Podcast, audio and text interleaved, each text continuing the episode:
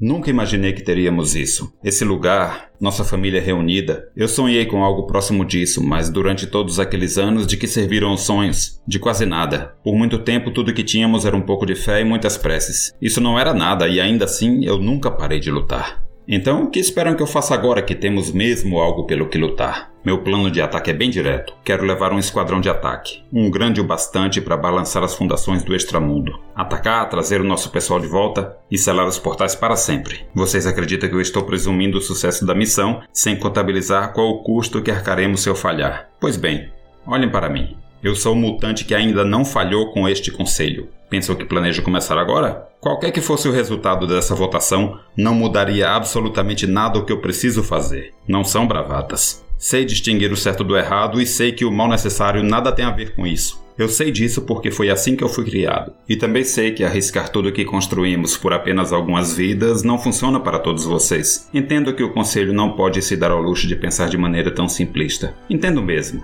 Mas ouvi-los falar isso, sentir o sabor disso, é inaceitável para mim. Então eu não aceito. Vocês fundaram um conselho silencioso para ser o governo de Krakoa. Bem, os X-Men são os heróis e nós salvaremos aqueles que precisam ser salvos, não importa o custo.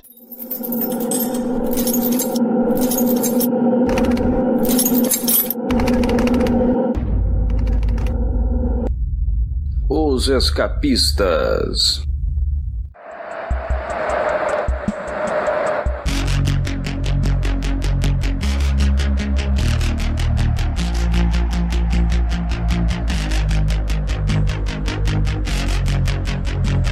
O Instituto da Mega Saga é um patrimônio cultural e material da mutandade. Uma hora Todo leitor dos X-Men aprende isso e vai ter que aceitar que uma hora ou outra vai se divertir com uma mega saga ou ter sua paciência testada por uma. As mega sagas mutantes são mais famosas por serem autocontidas aos títulos da franquia X. Então, o que ocorre no mais das vezes é um crossover multisséries sem uma minissérie carro-chefe. A primeira mega saga dos X-Men aconteceu entre outubro e dezembro de 1986. Estávamos diante do massacre massacre de mutantes. A ideia original era que o enredo ocorre apenas dentro do gibi Uncanny X-Men, mas daí a escritora do X-Factor, à época a Louise Simonson, percebeu que a trama da icônica chacina dos Morlocks funcionaria melhor com o envolvimento do gibi dela e o dos Novos Mutantes. Então o Claremont e a Louise Simonson trocam anotações e passam a discutir os roteiros por telefone. No final de três títulos, Massacre de Mutantes passou a atingir seis gibis mensais porque o marido da Louise, o Walter Simonson, entra também na festa e traz o seu Thor para um capítulo. E ainda rola spin-offs com Quarteto Futuro e Demolidor. Na época, quando perguntada como foi coordenar esse crossover, a Louise disse que tinha sido horrível e não sabia porque eles já estavam pensando em fazer isso novamente. Obviamente vendeu pra caramba. E foi a partir daí que se acendeu a chama para tudo quanto é mega saga. Queda dos Mutantes, Inferno, Programa de Extermínio, Canção do Carrasco, Atração Fatal, Era do Apocalipse, Massacre e muitas e muitas outras. No programa de hoje, nós iremos discutir a mais recente mega saga dos X-Men, X de espadas, ou melhor, 10 de espadas. Eu sou o Luigi e nada escapa aos escapistas e embarcam comigo nesse torneio extradimensional portando uma Muramasa e seu charuto, Mauro Elovitch. Sou um verme não resista a uma mega saga mutante. Ainda com seu cinto do ar e com a espada escaravelho, Reginaldo Hillman. O pai aí. É isso, a seguir, o recorte desse papo será o primeiro grande arco realmente interligado dessa era Jonathan Hickman.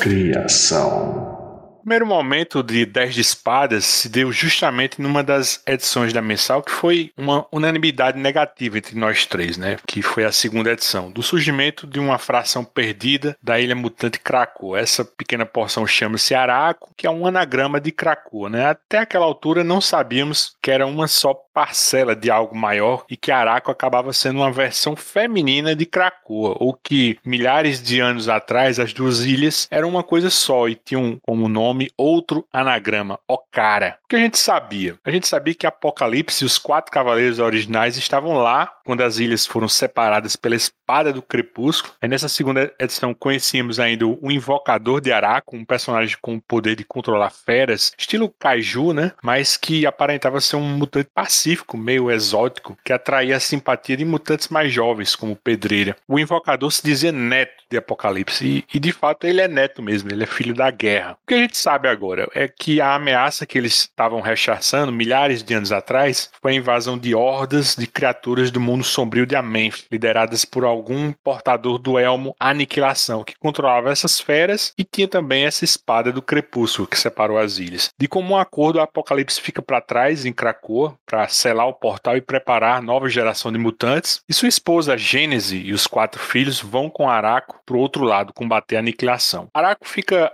alojada em alguma interseção do extramundo, né, que é como se chama o multiverso nas páginas do gibi do original do Capitão Britânia, né, a cidade estelar seria um eixo que perpassa cada uma das terras paralelas e o Opal Luna Saturnine seria uma espécie de monitor, né, que serve como mediadora e Magistrix Omniversal, né, quase como um Emma Frost multiversal. No ponto que Dez Espadas começa, no momento atual, a aniquilação está às vias de invadir a cidadela estelar, o invocador traiu o Apocalipse e atraiu alguns mutantes de Krakow até Araco para iniciar uma invasão à Terra. Saturnino intervém e propõe o tal duelo que dá nome a essa saga. Dez oponentes de cada lado, cada um com sua respectiva espada. O torneio vai ocorrer em Araco e ninguém sabe o motivo, mas quem morre lá não consegue ressuscitar como era antes, né? Eles descobrem isso com o Pedreira. Então, quem morre lá, morre de verdade. Vou passar a bola para vocês. Reginaldo, teus primeiros comentários sobre essa saga. Eu esqueci de dizer que ao total são 22 partes, né? Você acha cansativo, tem filler no miolo, ou a qualidade se mantém de uma revista para outra. Né? Aproveita e fala do uso das cartas de tarô na história, né? Na sua opinião, que a Saturnine se vale delas para organizar e manipular os duelos? Antes de começar a série, eu tava com um pé atrás, na verdade, os dois pés atrás, assim, em relação a, a ter uma, uma mega saga no meio daquele desenvolvimento político que a gente estava vendo, aquela estruturação de sociedade que estava tendo em Krakoa. Eu achava assim, desnecessário, cara. Realmente não, não me interessava, né? Mas aí começou a aparecer um previewzinho, né? Apareceu aquela imagem, o Pepe Larraz lá fez dos adversários, né? E aí tinha, puta, cara, tinha um jacaré de armadura, tinha, sabe assim, aquelas loucuras, os quatro cavaleiros, né? Os filhos do apocalipse, bem caracterizado, assim, com um visual egípcio, né? Assim, e, puta,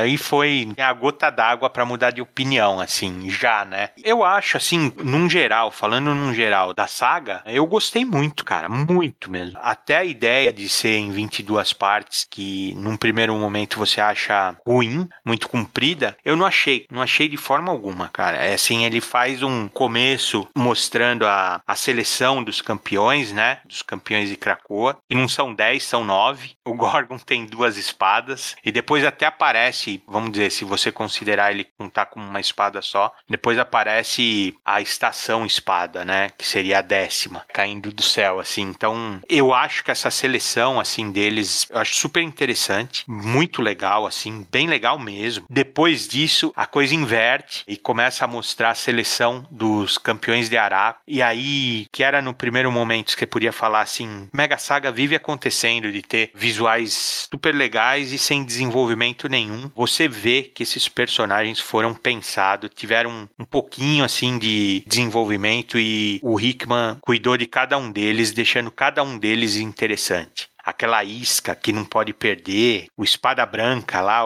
que ele tem um nome super comprido. São muito legais esses personagens. Qual tu gostou mais, Reginaldo, desses personagens novos? Eu gosto muito do Arauto da Araco, né, que é Floresta Vermelha, uma coisa assim. Não lembro o nome dele, mas eu acho o espada branca lá, deixa eu pegar o nome dele inteiro para falar para vocês. Espada branca do Pináculo de Marfim.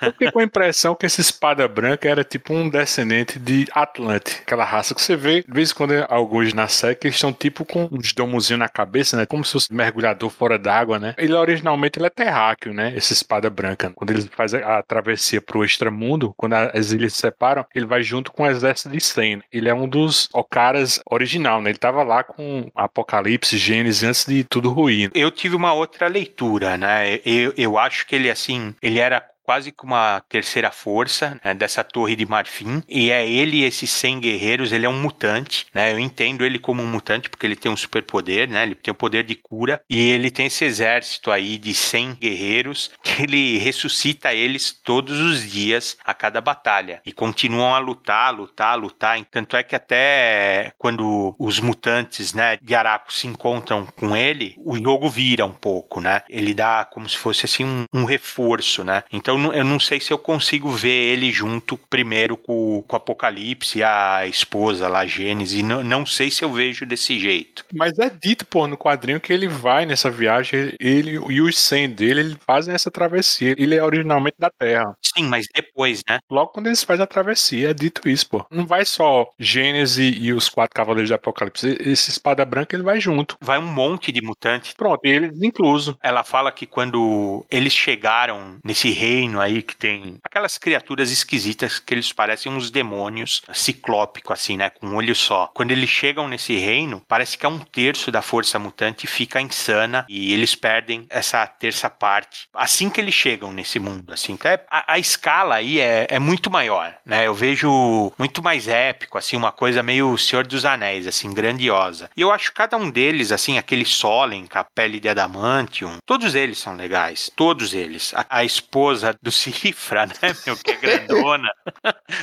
Bem, né? né? Muito legal. Bem, né? Na verdade, assim, a gente tá passando aí por cima rápido, mas todos eles têm o nome, né? Tem o poder e tem a, a espada deles também tem nome. A espada, por exemplo, dessa Bey é a sedutora. A espada do Espada Branca chama Pureza. Cara, é bem legal, né, meu? Assim, bem legal mesmo, né? O Pog, Pog o Porg lá que eu falei que é um, é um jacaré gigante, cara, de seis braços, armadura, assim. A espada dele chama Pog o Porg.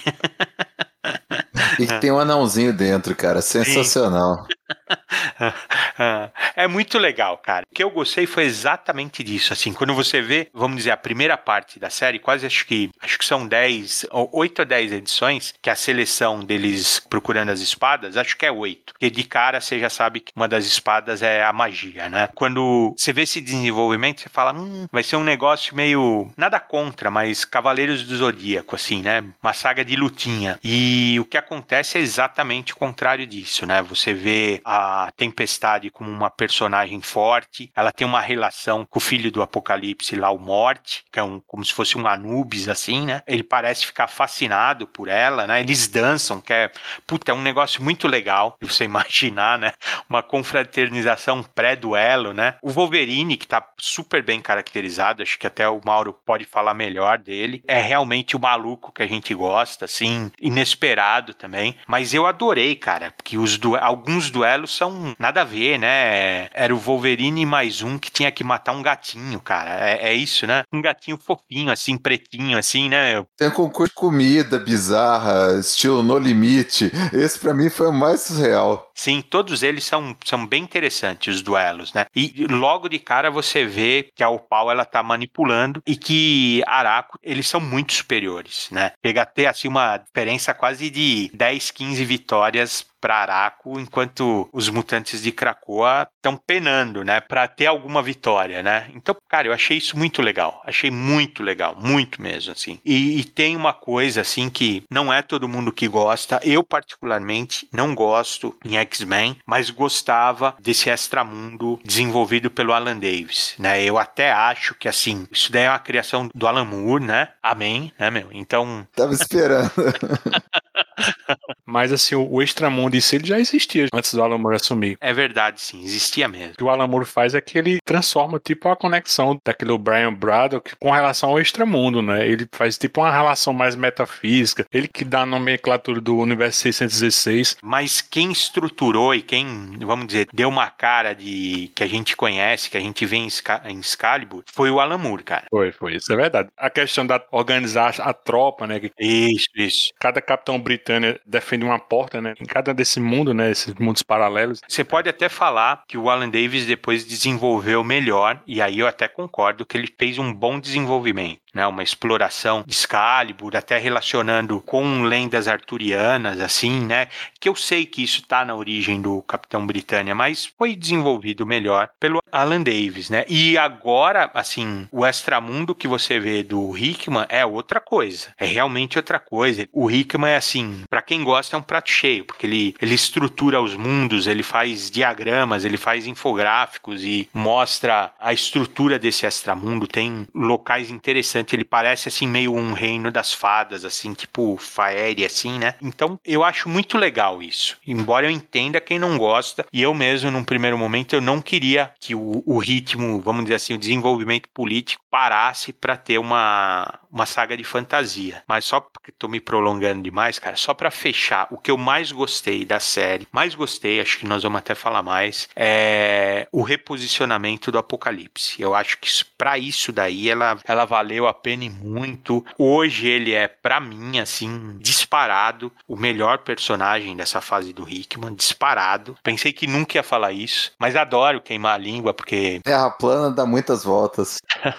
Eu tô sentindo um cheirinho de churrasco aqui, viu, bicho? Porra. Mas adoro, cara, adoro, porque ganhei uma boa história, né? Queimo a língua, mas ganhei uma boa história, assim. E é bem legal, cara. Na verdade, assim, todo o contato e todas as histórias que eu lia do Apocalipse, ele tinha um, de um desenvolvimento raso, muito raso. E um visual escroto, isso é inegável. Eles mudaram as duas coisas que me incomodavam. O uhum. visual dele ficou maravilhoso, porque ele, ele realmente tá remetendo a algo ancestral, assim, egípcio mesmo. E ele ganhou uma personalidade, assim, vou te dizer que se, se, se não for heróica, é de nobreza. O sacrifício que ele fez de se separar da família, é ele quem fecha o portal dessa dimensão e ele fica desse lado e justificam que as ações dele, que são questionáveis, é tudo em decorrência dele tentar resgatar esses mutantes. Eu adoro, acho muito legal o que resultou disso. Muito. Eu acho que a abertura da série, com as cartas de tarô já focando o apocalipse e o fechamento é todo dele, cara. Milhares de anos atrás, eu abri mão de metade do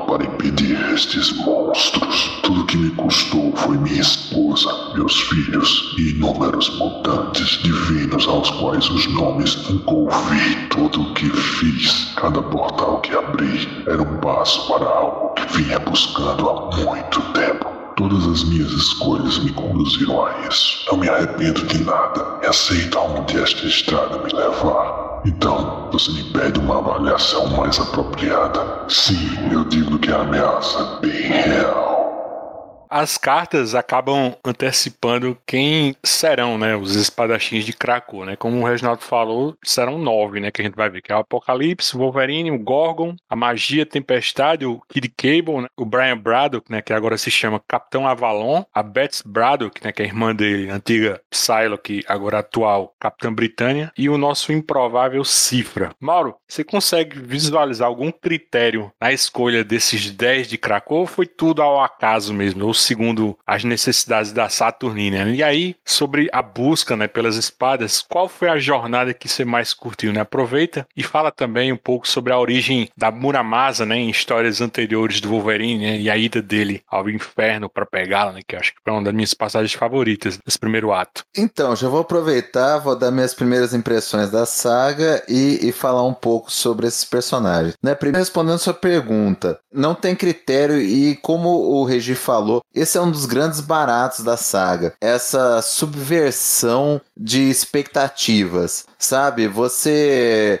busca uma lógica. Se você fosse fazer uma saguinha tradicional dessas só para conectar gibi e vender bonequinho, era fácil você pegar componentes mais óbvios para montar essa equipe dos 10. Você pegaria pessoas mais relacionadas, é, personagens mais vendíveis. Mas não, o Hickman ele já começa com a subversão logo na escolha desse, desses protagonistas, né? Desses portadores das espadas. Embora você possa tentar montar alguma lógica, falar, ah, o Wolverine e o Gorgon, porque eles têm toda uma história com as espadas, com aquela tradição samurai. Capitão Britânia e o Capitão Avalon pela relação deles com Extramundo. O Apocalipse, obviamente, pela relação dele com o pessoal de Araco. Enfim, você consegue ainda tentar montar alguma coisa, mas aí a gente chega na magia. O Cifra, você pode dizer, ah, tudo bem pela ligação dele com Krakoa, mas ainda assim é muito difícil de defender o Cifra como um guerreiro portador de espada é, representando Krakoa. Isso é uma subversão muito interessante, porque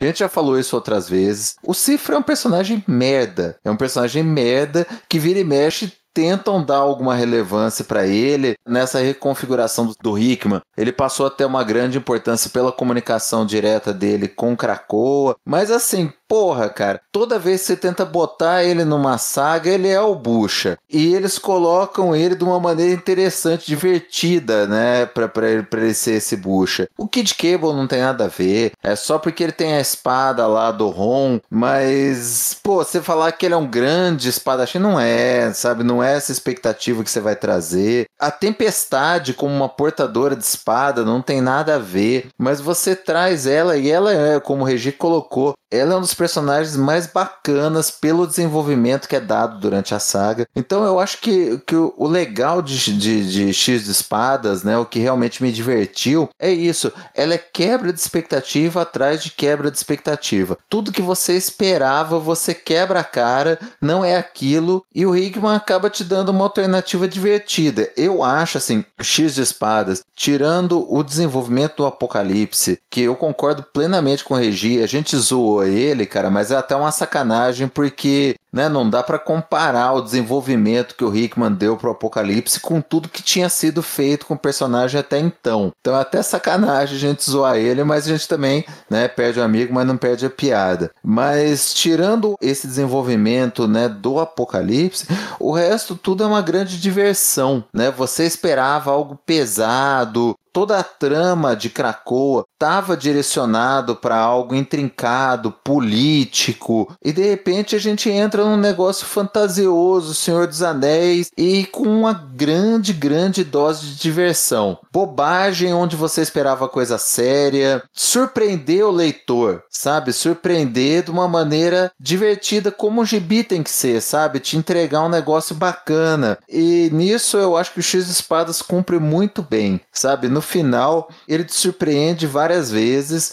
Às vezes você até fica meio puto. Você fala, porra, tava esperando tal coisa, de repente vem um negócio e eu achei bobo. Mas no fim não é bobo. No fim é uma diversão e te impediu de ter mais do mesmo, de ter mais uma saga de espada, de ter mais um contra um com grandes guerreiros, que é isso que vem em quase todo mangá, várias sagas de super-heróis. Então, Cara, o produto final é muito bacana, justamente por te entregar algo que você não esperava e te proporcionar uma diversão leve em algo que começou muito pesado. Então, valeu a pena, sabe? Assim, olhando em retrospecto, vale muito a pena. O que me incomoda de verdade é comigo, não é com a história como um todo. Eu não gosto de Excalibur, tentei ler, dropei várias vezes, né? Inclusive, especialmente esse, essa releitura do Excalibur aqui do Dawn of X, eu não consigo gostar não é para mim. Não é que seja ruim, eu acho que é ruim, mas é porque não é para mim. Eu não gosto desse negócio, desses mundo de capa espada misturado com, e, e, magia misturado com mutante. Eu não gosto do, do, do, filho da Jubileu ter virado dragão. Eu não gosto desse universo do Capitão Britânia. Essa o Pauluna Saturnae me irrita. Não me agrada, não, não, não é para mim. Ela é uma Emma Frost mega poderosa e eu prefiro a Emma original. Então, sabe, não, não me desce. Toda essa trama no que vi, todo, todo o tempo do, de X de Espadas, que é voltado para contar esse universo do Capitão Britânia e do Extramundo, me perde é o ponto para mim baixo da trama, não não gosto, não me segura, sabe? É um negócio que meio até me irrita. No final até lembro quando eu terminei de ler, eu fiquei com um pouco de ranço por isso ser um foco tão grande essa trama do Capitão Britânia, da Capitã Britânia, da, do Paulo na Saturnine, mas relendo e no, no retrospecto mais leve, sabe? Sem esperar tanto e, e vendo tanto de vezes que o, o Hickman me trouxe algo que eu não esperava, para mim o saldo acabou sendo positivo. Por fim, já tô me estendendo demais, mas o Luigi perguntou e eu vou ter que responder sobre essa primeira fase da trama em que os representantes de Krakoa vão atrás das respectivas espadas. Eu gostei muito, obviamente, novamente é uma coisa pessoal da parte do Wolverine, né? Quem acompanha aqui o Escapista sabe que é meu personagem de HQ preferido, porque é legal, ele retoma a história da, da espada de Muramasa, que foi desenvolvido lá atrás no Wolverine Origins, que mostrou que ela foi feita com base né, numa parte da alma do Wolverine que ele direcionou, que o Muramasa colocou na espada, como parte do ódio do Wolverine pela morte da Itsu, que era a mãe do Daken, e foi forjada essa espada que ela tinha a capacidade de matar, né? Ela, ela era feita com uma parte da alma do Wolverine e ela tinha capacidade de matar até quem tinha fator de cura. Então essa trama da espada Muramasa ela foi importante lá na X-Men Origins, que o Wolverine dava a espada pro Cíclope, né? Se eu sair da linha, você me mata porque essa, essa espada consegue me matar. O Wolverine depois usou para enfrentar o Rômulus naquela outra mega saga, que tinha até algumas premissas interessantes, mas foi bem mal desenvolvida lá na, na, na, nas histórias do Wolverine. Depois fizeram um monte de bobagem com a espada Muramasa, mas aqui ela volta de uma maneira interessante, com o forjador da espada estando no inferno e tem toda a trama do Wolverine indo buscá-la e conhecendo Solen, que para mim, dos personagens de Araco, é um dos mais interessantes, porque apesar de ele ser um grande combatente, ele tem aquela questão da ambiguidade, dele ser odiado mesmo entre o pessoal de Araco, dele causar uma discórdia lá dentro. Então eu acho ele um personagem bem bacana, bem, bem interessante. A interação com o Wolverine dele é muito boa e reflete mais lá na frente no, no, nos duelos. E eu gostei muito também da busca da Tempestade, porque valorizou a Tempestade como personagem, tem um acerto de contas ali, meio que um. Não chega a ser um acerto de contas, mas tem a primeira interação pós-Cracoa da Tempestade com o Pantera Negra, com aquele mundo de Wakanda. Então eu também gostei bastante dela e gostei de como é o desenvolvimento, a força da Tempestade nessa saga. Então me agradou bastante. Esses para mim são os dois pontos altos dessa primeira fase. Lembro-me de uma época em que as pirâmides eram piras. O fogo beijava o horizonte e seu inferno gêmeo mergulhava no mar à noite. Mas hoje sei que isto é um monumento aos vivos. Isso enfurece.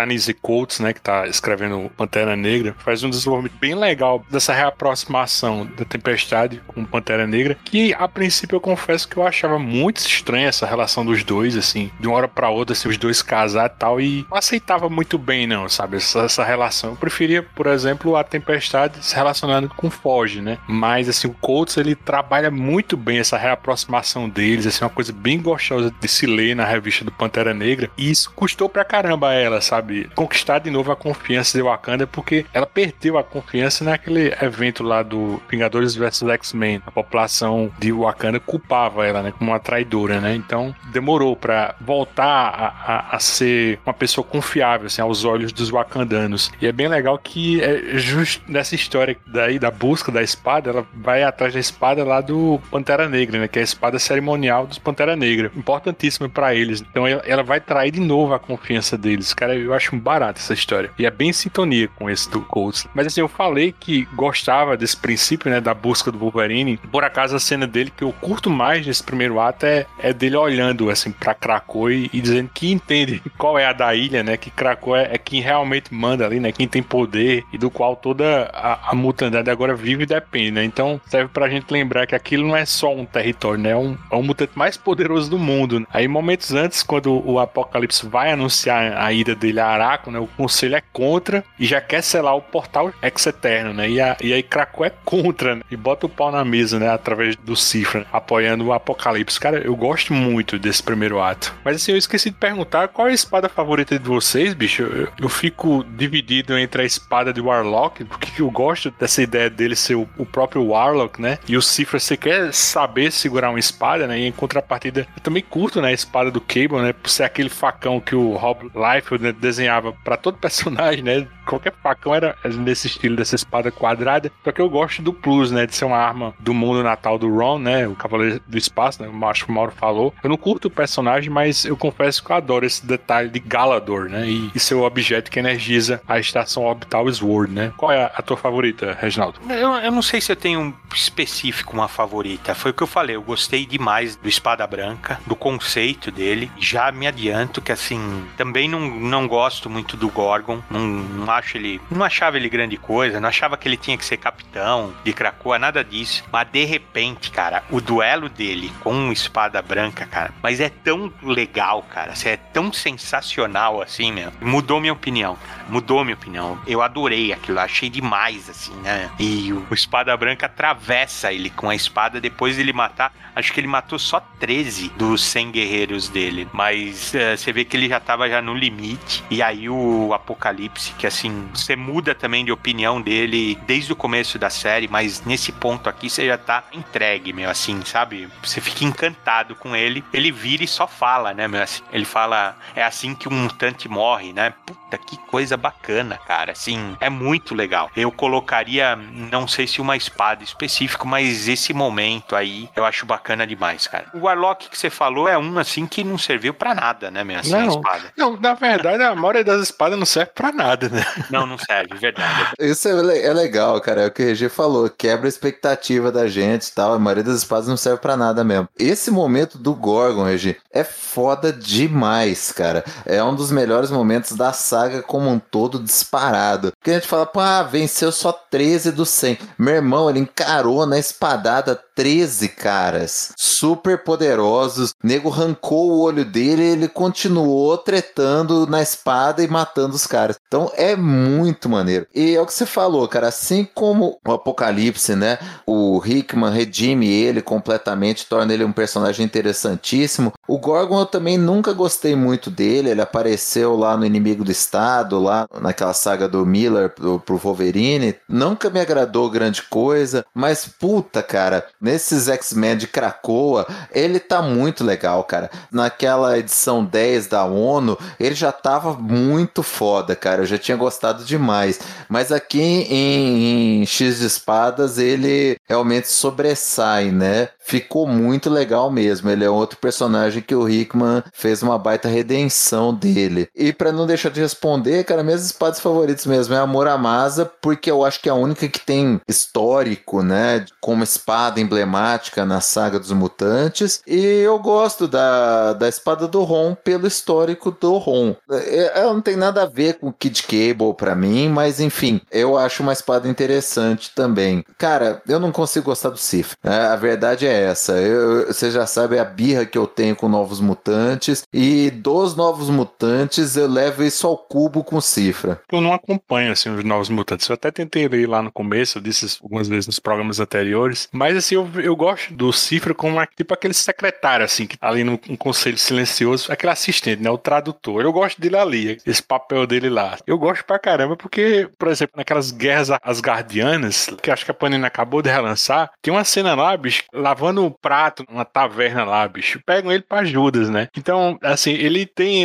esse lado, assim, humorístico, assim, do personagem. E o fato do duelo dele, cara, ser contra Bey, todo mundo achava que ele tava fudido. Então rola até umas piadas lá com ele lá lá e tal. E o cara acaba casando, né, bicho, com essa B. E essa B é quase como uma grande barda de Araco. Eles nem falam a mesma língua, né? Só que aparentemente se gostam, né? E, pô, é, eu acho muito foda isso aí. E vocês falaram aí desse momento aí do Gorgon, né? Eu acho que é o momento lobo solitário da série. É o momento confronto, assim, de verdade mesmo. O resto é tipo uma gincana de espadas, né? principalmente assim um Wolverine, né? Você pensa que a gente vai ver um Wolverine Berserker mesmo, né? Com a Muramasa, não, mas o Wolverine é, é tipo trollando, né? O, o, personagem, né? E correndo por fora também tinha o, Senhor Sinistro, né? E aquela equipe dos satânicos dele, né? Que eu acho que é também a equipe que mais se fode ali. Ele tá lá só pra atualizar o códex dele com os mutantes de Araco pra o códex dele em, em. Né? Mas assim, eu deixei de propósito pro final, assim, eu nem comentei lá atrás, mas quer comentar, Reginaldo, essa revelação aí de quem é que tá por trás do elmo da aniquilação e como isso repercute no apocalipse? Eu nem acho essa revelação grandiosa assim, porque não que eu tivesse decifrado, mas ela parece ser tão óbvia assim que a hora que revela você fala, tá bom, eu já esperava mesmo não tendo me antecipado, né? E ela não incomoda em nada, muito pelo contrário, eu acho ela até interessante, porque traz essa relação aí do apocalipse, dele ser um herói ancestral, né? E você entende também, na verdade, não é que ela se corrompeu, ela foi forçada, né, a se corromper até para controlar esses demônios. Os mutantes que vivem nessa dimensão, você vê que é assim, é só sofrimento. Eles até comentam, acho que mais para frente, que eles falam que é um mundo, um mundo de guerra, não é um, não é um mundo de paz. Então, toda essa construção é muito legal.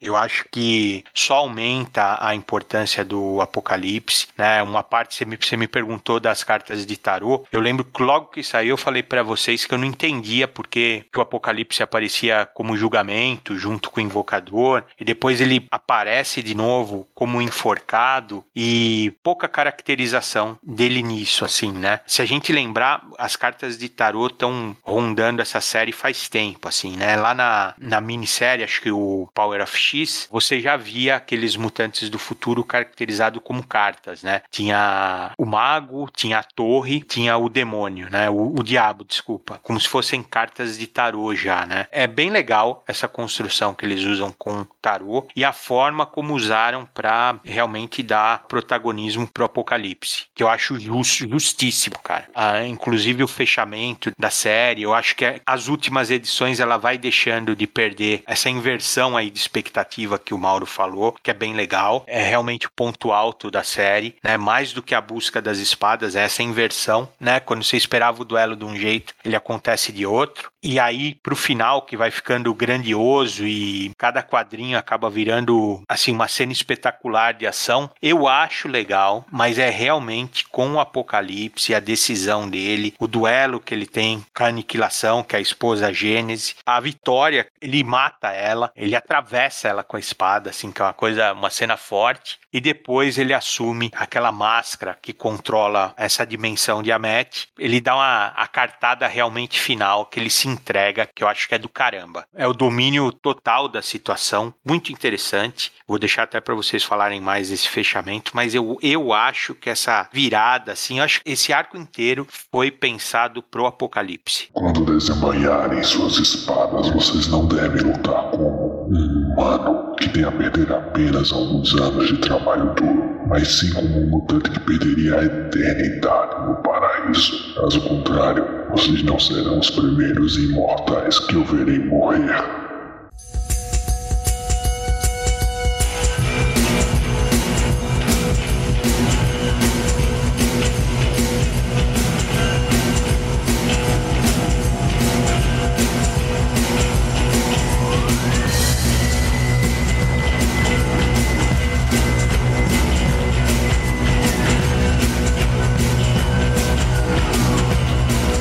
Destruição eu disse para vocês, eu, li logo quando ela estava sendo lançada nessa série. A princípio eu ia ler só as edições do Jonathan Hickman. Você mesmo falou assim: não, Luiz, lê a, a, série na íntegra mesmo, tal, que é beleza, legal, legal tal. Aí não, eu li, adorei. Mas assim, para agora, pra gente gravar, eu só li realmente as edições do Jonathan Hickman. E quando você lê só as edições de Jonathan Hickman, você percebe que o Hickman focou especificamente no Apocalipse. Ele vai contar essa história do Apocalipse e ele trabalhou como showrunner, né? Tá lá nos créditos da maioria das revistas lá, cara, que trabalhou com todos os outros autores para entregar essa saga, mas assim, a história específica que ele tá contando é a de Apocalipse. Então eu, eu digo que o Apocalipse acaba sendo um herói protagonista dessa história, né? Justo por ser a história da Apocalipse que o Hickman tá contando, eu, eu prestei mais atenção nessa história com a família dele. E, e é legal, assim, você perceber quando Gênesis e os filhos, os quatro filhos, né, os Cavaleiros do Apocalipse, vão para Araco, o Apocalipse não fica porque ele quer ficar. Ele fica porque ele é considerado o mais fraco entre eles, né? Ele ficou aqui para construir uma, uma geração mutante e, e, provavelmente ele se tornar apto, né? Para mim fica claro o tempo todo que o elo forte da relação era a Gênesis. E os próprios filhos dele, você percebe que eles são um pouco arrogantes com o Apocalipse, né? Eles, eles tratam o Apocalipse um pouco como aquele filho, assim, que esnoba do pai, sabe? Então é interessante ver isso, né? Porque o, o Apocalipse que a gente conhece antes da era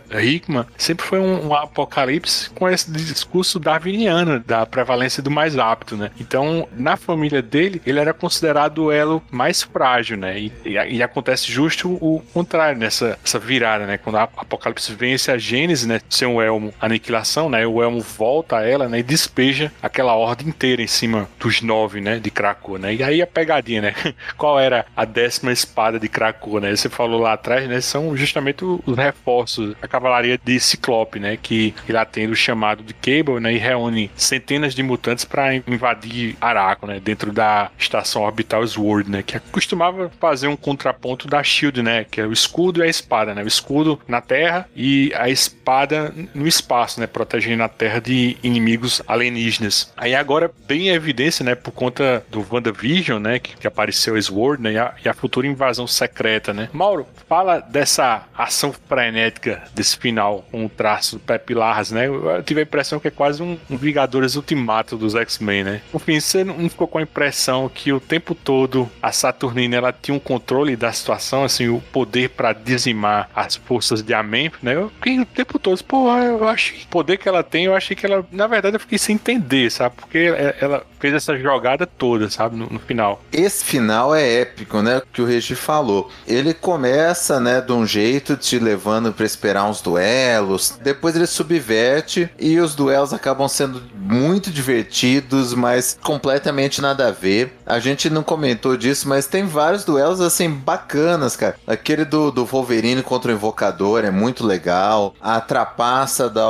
Pauluna, que acabou causando a morte da, da Betsy Braddock, é maneiro. Aí a gente tem, né? Vai desde esse, desses que são um pouquinho mais bem desenvolvidos, até várias piadas do Né? Concurso, né? Que a gente falou de comer coisa bizarra. Um que parece que é um desfile de moda, que eles estão numa passarela. E Araco ganha de Cracoa. O casamento do, do Cifra com a Bi, né? Isso era parte dos desafios, né? Muito bizarro. E você não vai entendendo nada dessa lógica o duelo, né? É, Araco abre uma vantagem gigantesca e depois só no duelo do Gorgon ele iguala a conta porque ele acaba fazendo 13 pontos para os mutantes e perdendo só um quando ele morre. Então assim, é uma bizarrice sem tamanho que você vai vendo que, cara, não faz sentido, né? Essa pontuação, esse duelo, ah, só pode sobreviver Araco ou Krakoa. Você vê que isso não faz sentido nenhum, que isso não é importante para trama, que né, né?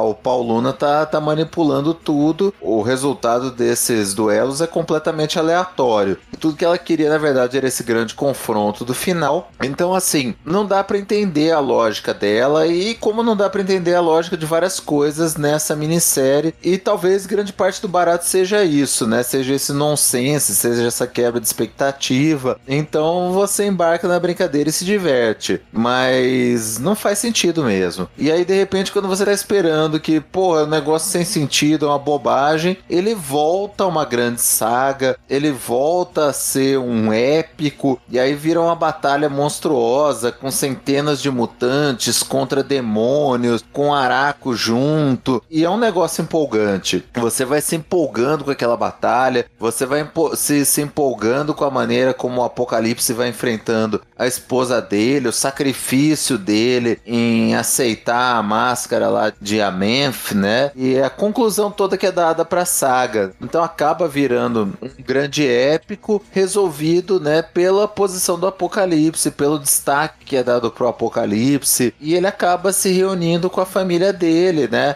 A ideia é que era uma troca de prisioneiros, que era uma troca de ter alguém de Krakoa em Araco e de Araco em Krakoa, mas na verdade é uma reconexão do Apocalipse com esses filhos dele, com a história que o Hickman criou para ele, e que eu acredito que lá no final do run do Hickman isso deve ter novamente uma importância, isso vai desempenhar um papel extremamente relevante. Esse acaba sendo assim a conclusão e eu acho uma conclusão bacana, uma conclusão bem positiva e é muito bonita. Como são retratados esses mega combates aí pelo Larraz, não tem como você não achar empolgante. Aquilo dali é uma representação sensacional de como é uma grande batalha em quadrinhos. Ciclopaço, né, bicho? A cena lá que ele sai com você, Dinha. A mim, meus X-Men. Puta merda. Isso é sensacional. Não, e a hora que o Ciclope bota o pau na mesa lá com o Conselho Silencioso, não, nós vamos, é isso que os X-Men fazem, foda-se vocês, porra, sensacional. Assim, o Ciclope sendo um grande líder, como o Hickman tem retratado ele desde o começo. Reginaldo, quanto a essa decisão do Apocalipse que o Mauro falou aí, suas primeiras teorias sobre repercussões dessa saga no futuro, né? Sobretudo no Conselho Silencioso. Cara, eu, eu achei isso uma jogada de xadrez, assim, fabulosa. Fabulosa, né? Porque a Gênese reclama, né? Ela pede o Apocalipse pra ir pra Araco, ele como um mutante de Krakoa, né? E aí o Apocalipse, por sua vez, ele, ele toma frente, fala por Krakoa, que eu acho isso incrível, no final, assim, in- incrível, cara. E aí ele dá aquele checkmate que ele pede, como cada um tinha que ter um mutante, ele pede Araco, né? Que é um mutante também. E aí eu acho isso do caramba, assim. Um mutante com 2 milhões de outros mutantes morando, né, bicho?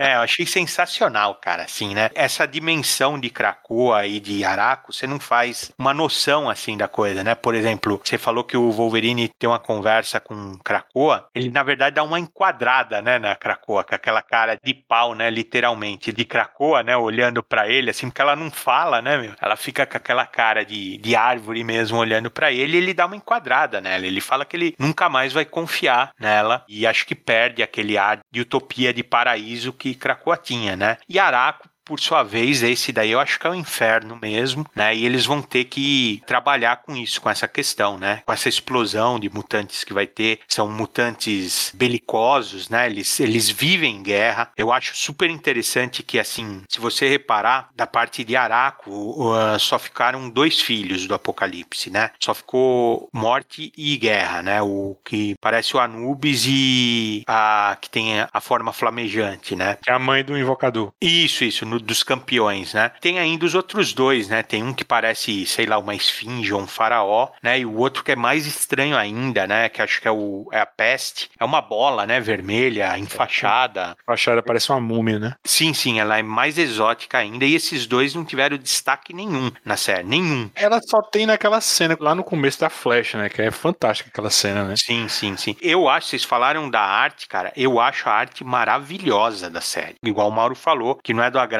dele o tema do extramundo, mas a caracterização que foi feita, os reinos, que o Hickman também estruturou de uma forma fantástica, assim, né? E a caracterização que eles deram, uma coisa realmente de fantasia, eu acho lindo, cara. Eu não sei se, se eu tava de bom humor demais, assim, se, se a medicação bateu direito dessa vez, assim, né? Porque eu gostei de tudo, cara. A história do Sinistro é quase uma side story, né? Quase uma side quest, né? Assim, dele com aquele monte de personagem bucha que eu odeio, né? Aquela babá que é um ovo, cara. Eu odeio aquilo lá.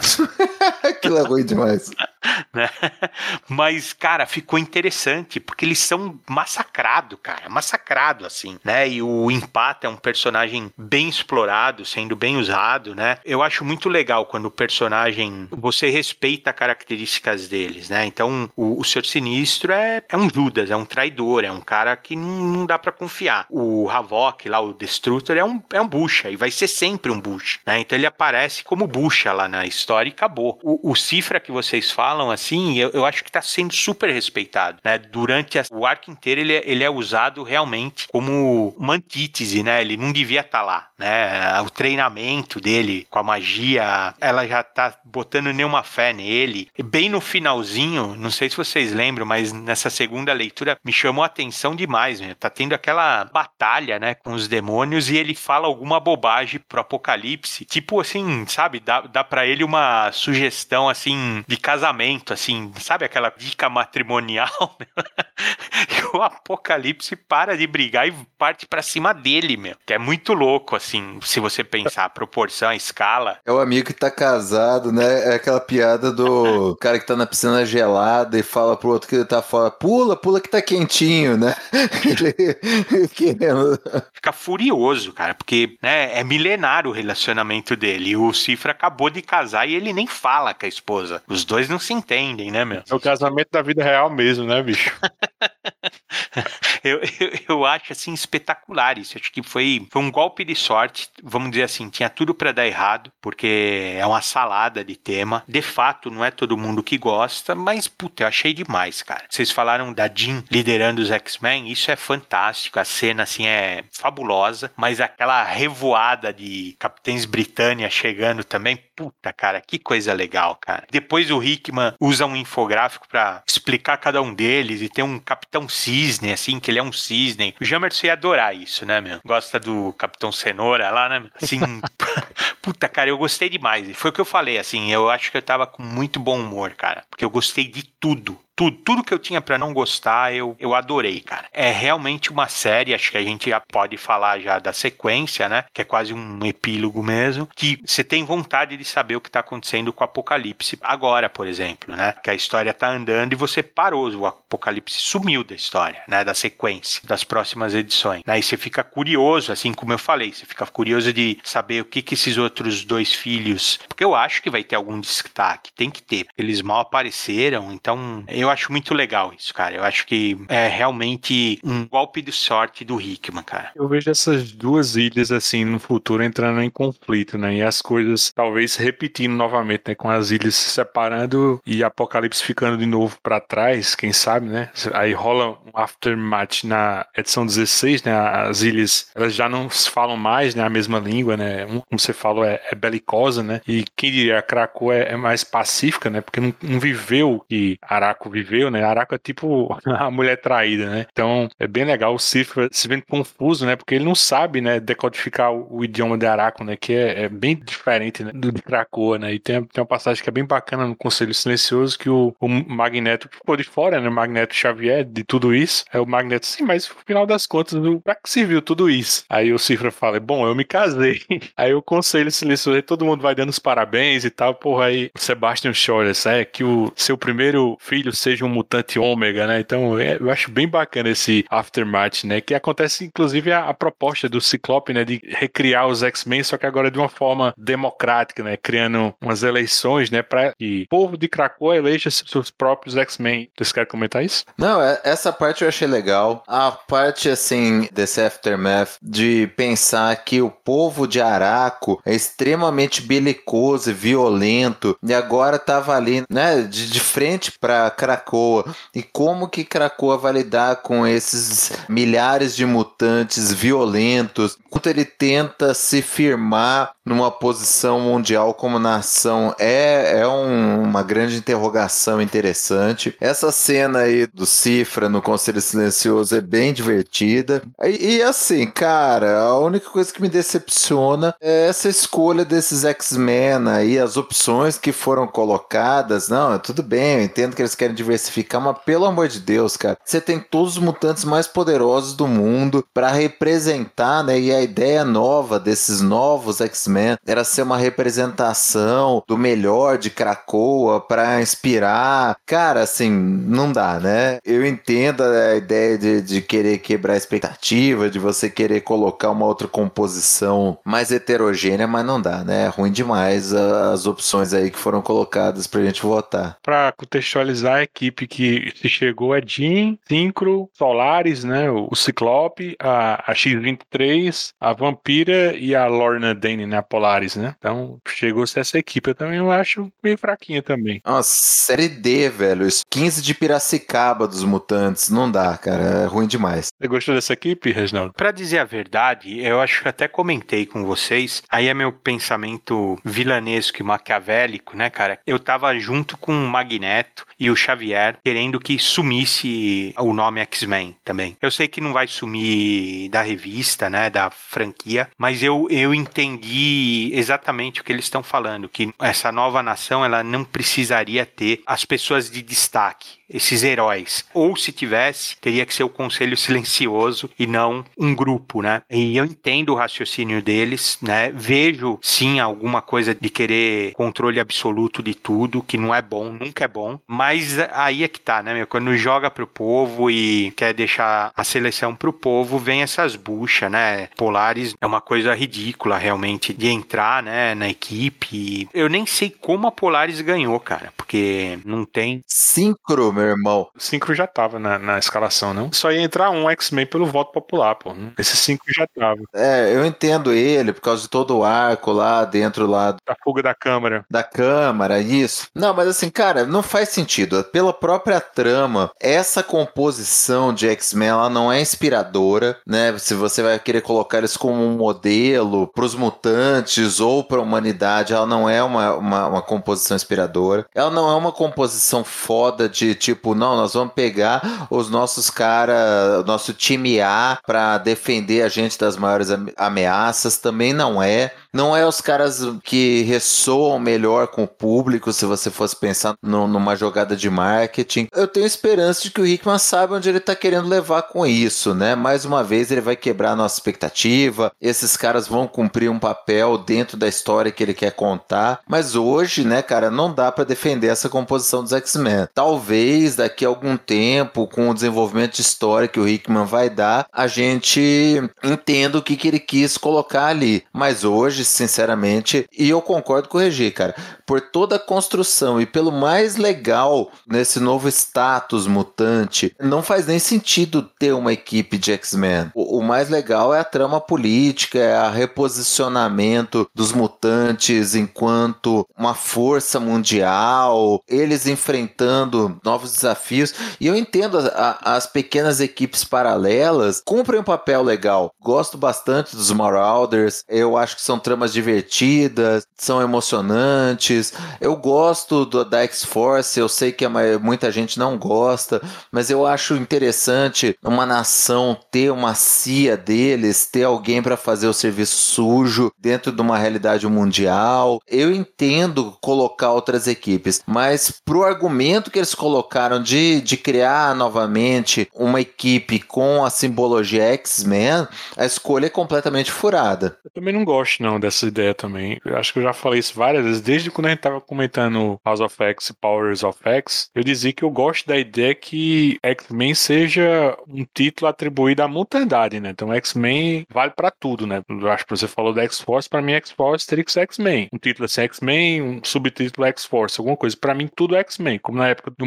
Morrison, que era a Corporação X e, e todo mundo era X-Men nas suas embaixadas. Então eu gosto dessa ideia que X-Men é, é título que a gente dá à mutandade. Me atrai essa ideia de uma equipe de super-heróis genérica e eu acho até bem legal que tem um infográfico falando disso, né? Que os X-Men era uma nomenclatura que definitivamente seria extinta porque é algo que traz uma certa ojeriza por parte de algumas pessoas na, na população cracovana, né? Porque nem todo mundo via os X-Men como heróis, né? Viam como vilões. Então, é, os X-Men, o título é uma questão de perspectiva. Mas, assim, é legal a forma também que é construída, porque é praticamente uma imposição do Ciclope, né? Uma vaidade dele, né? Ele quer fazer isso, né? Então, eu acho bem legal isso, né? Porque não, não foi uma coisa que foi aceita de boa por todo mundo. Então, é bem legal. Outro desenvolvimento que eu gostei pra caramba, posterior a essa saga do 10 de espadas, que eu gostei, é a nova mensal da Sword, né? Com o roteiro do Wall Ewing, né? Que tá estourando em O Imortal Hulk. E o artista Valério Schitt, né? Que eu acho muito bom. Ele é bem na pegada do Stuart Immonen, né? Nesse gibi, a Sword deixa de ser uma, estação de defesa, né? Para virar uma agência de pesquisa aeroespacial, né? Tipo a NASA dos mutantes, né? A estação, ela fica serpenteada, assim, com aquela vegetação característica de Krakow, né? Com aqueles olhos, né? Vermelhos, com teleportadores fazendo um grupo como uma equipe de ressurreição em Krakow, né? Só que quando eles trabalham em conjunto, eles criam portais, assim, para exploração profunda no espaço, na realidade. Acabou sendo a única outra mensal, viu,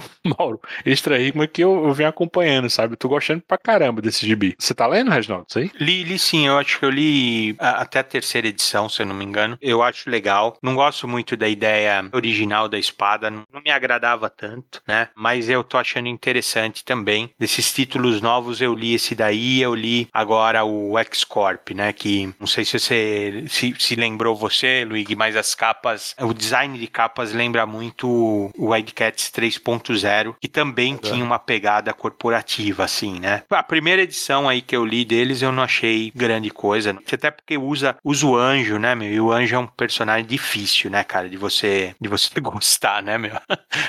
Ele só não é pior que a Polaris, né, meu? Porque a Polaris é muito ruim, né, meu? E daquela lista, ela só não é pior que a Tempo, né, meu? Que a Tempo é aquela criação do, do Life com a cabeça de balde, assim, meu. É. Né? Toda dourada, assim, que, cara, é, isso é piada, né? Você colocar para você para você selecionar esses personagens, assim, né? Medula, puta, não tem nada a ver, né, cara? Assim, é muito esquisito isso, né? Eu, eu até entendo, você falou de vaidade do Cíclope, eu vejo mais como, como um idealista, né? Ele chega até a ser míope no idealismo dele, até por uma brincadeira com a visão dele, né? E o, o nome dele ser Cíclope, né? Eu não vejo tanto como vaidade, mas eu vejo mais como ele querer ser uma fonte de inspiração, né? Para esses mutantes. E aí eu até compreendo mais ainda, né? O Xavier e o Magneto serem contra isso. Como tanta coisa que eu falei mal primeiro e que eu não gostei, o Hickman mudou minha opinião, então, cara, eu acho que essa é mais uma para eu me surpreender, assim. Eu espero positivamente agora, não espero mais tão mal as coisas. Eu não me renderei, não ao medo,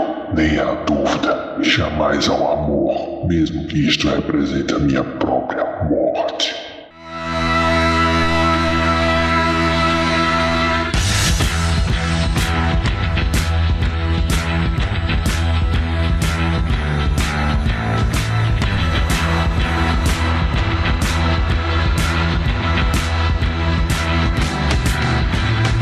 Então é isso, nós vamos ficando por aqui, mas não se esqueça, tanto o Escapistas tradicional de bate-papo quanto o Escapistas da Capela estão no Spotify, iTunes, Google Podcasts, Deezer, Amazon Music ou no seu agregador favorito. Se você quiser registrar sua opinião sobre qualquer podcast da família Escapistas, é só dar seu pitaco no Twitter, arroba escapistas, ou no Instagram, arroba escapistas podcast. Se você gostou do que ouviu, assine o nosso feed, deixe teu comentário no iTunes, dá uma estrelinha pra gente, isso ajuda o podcast a ter mais visibilidade na podosfera Quer ajudar os escapistas a manter esse trabalho? Compra teu X-Men, livro, Blu-ray ou qualquer coisa através de nossos links e banner no site. Eu gostaria de agradecer aos espadachins desse podcast. Valeu, Mauro. Nos vemos lá no bar de Cracoa. Reginaldo. Opa, valeu aí. Um abração, pessoal, e até o próximo, Os Escapistas.